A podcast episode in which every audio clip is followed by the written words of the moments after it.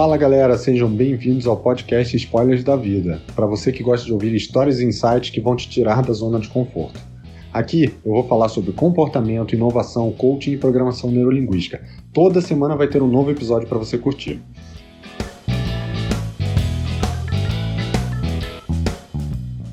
Hoje eu vou contar uma história que aconteceu recentemente aqui em casa.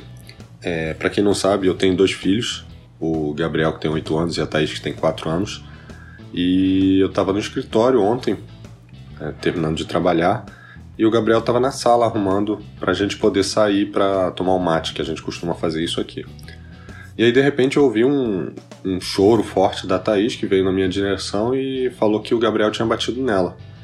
Como essas brigas entre irmãos acontecem aqui de forma bem comum, é sempre uma implicância com e outro, eu fui, não dei muita atenção, mas fui tentar entender qual era a motivação do Gabriel. E aí ele falou: Ah, eu tava arrumando aqui a sala, tava pegando tudo, e a Thaís começou a bagunçar tudo que eu tava fazendo. E aí eu dei uma chinelada nela. Aí eu falei, aí eu parei, eu falei, nossa, uma chinelada? E eu fui olhar pro braço da Thaís, e o braço dela tava com a marca da sola do chinelo. E eu achei aquilo ali muito grave. E aí eu resolvi sentar para conversar com os dois. E aí eu falei, Gabriel, é, alguma vez eu já bati em você para você é, fazer alguma coisa desse tipo, para você fazer, para você estudar, para você fazer alguma coisa que eu gostaria? Não, nunca. Aí eu falei, mas por que, que você fez isso com ela? Ah, porque ela não estava querendo ajudar.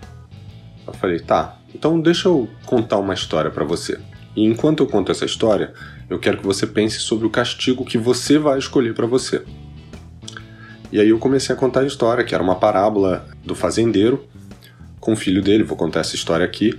E a história é de um fazendeiro que brigava muito com o filho.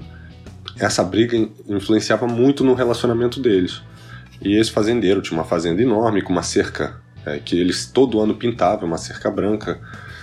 E ele combinou com o filho dele o seguinte: olha, é, a gente precisa melhorar o nosso relacionamento, não tá dando para conviver dessa maneira.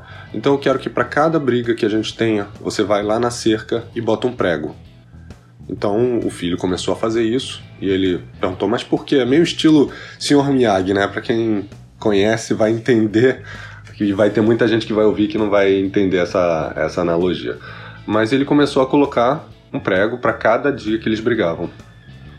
E a cerca começou a ficar marcada, começou a ficar com vários pregos presos nela.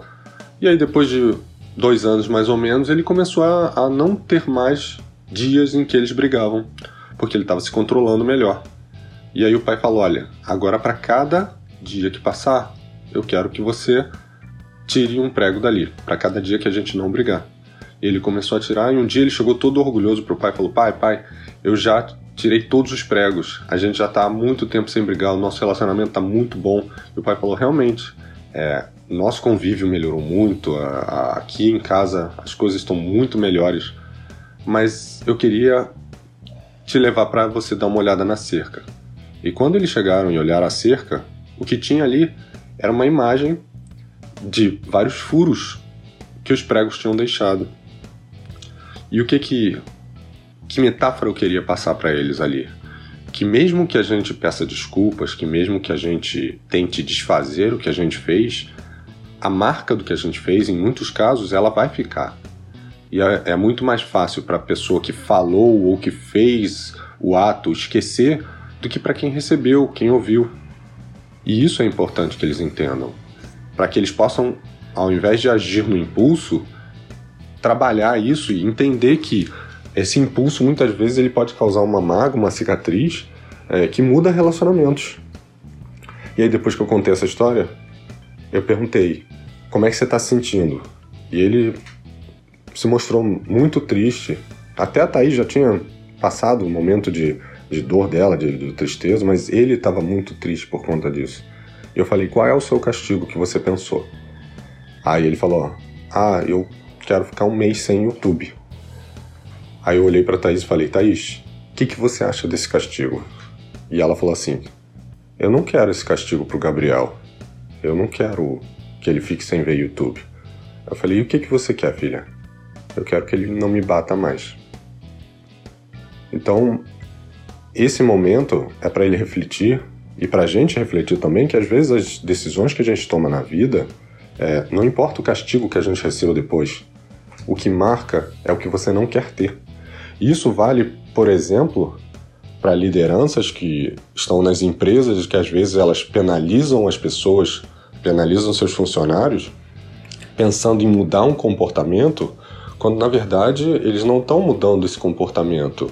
Eles estão simplesmente criando uma mágoa. Eles estão fazendo com que as pessoas trabalhem mais desmotivadas. E isso também serve para o nosso relacionamento. Às vezes a gente diz, no momento de discussão, num casal, coisas que a gente não gostaria de dizer. E isso pode, inclusive, acabar com casamentos. Então, a, a, a metáfora hoje aqui a, e, e a ideia é: vamos trabalhar um pouco a parte da inteligência emocional, vamos tentar nos colocar no lugar dos outros, vamos tentar entender um pouco mais. E se você achou que esse tema é importante, que inteligência emocional, que autocontrole, que comunicação não violenta é importante, eu vou deixar uns links aqui embaixo é, de alguns livros que são interessantes sobre isso. E logo, logo eu também vou colocar mais conteúdos em relação a esse tema, seja no podcast aqui ou no meu blog, enfim, eu vou deixar os links também na descrição, tá bom? Um abraço, pessoal, e até o próximo podcast. Se você curtiu esse episódio, deixe seu comentário aqui embaixo e não se esqueça de compartilhar. Eu vou deixar também os links para as minhas redes sociais na descrição. Um grande abraço e até a próxima!